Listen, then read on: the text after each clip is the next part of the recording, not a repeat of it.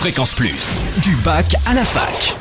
Forum, débat, soirée en Bourgogne, tous les bons plans étudiants. Salut Totem, salut à tous, à vos marques Prêts Partez Noctanlube, la nuit du footing, c'est ce soir, deuxième édition sur le campus de Dijon.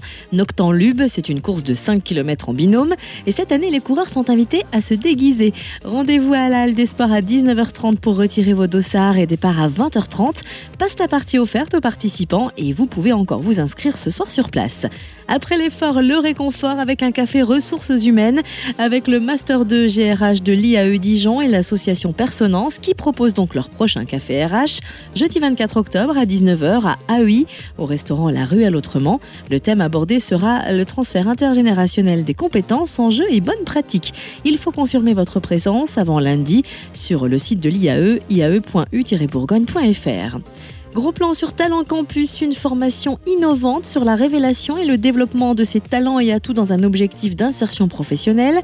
Une formation destinée aussi bien aux lycéens et étudiants qu'aux salariés et demandeurs d'emploi.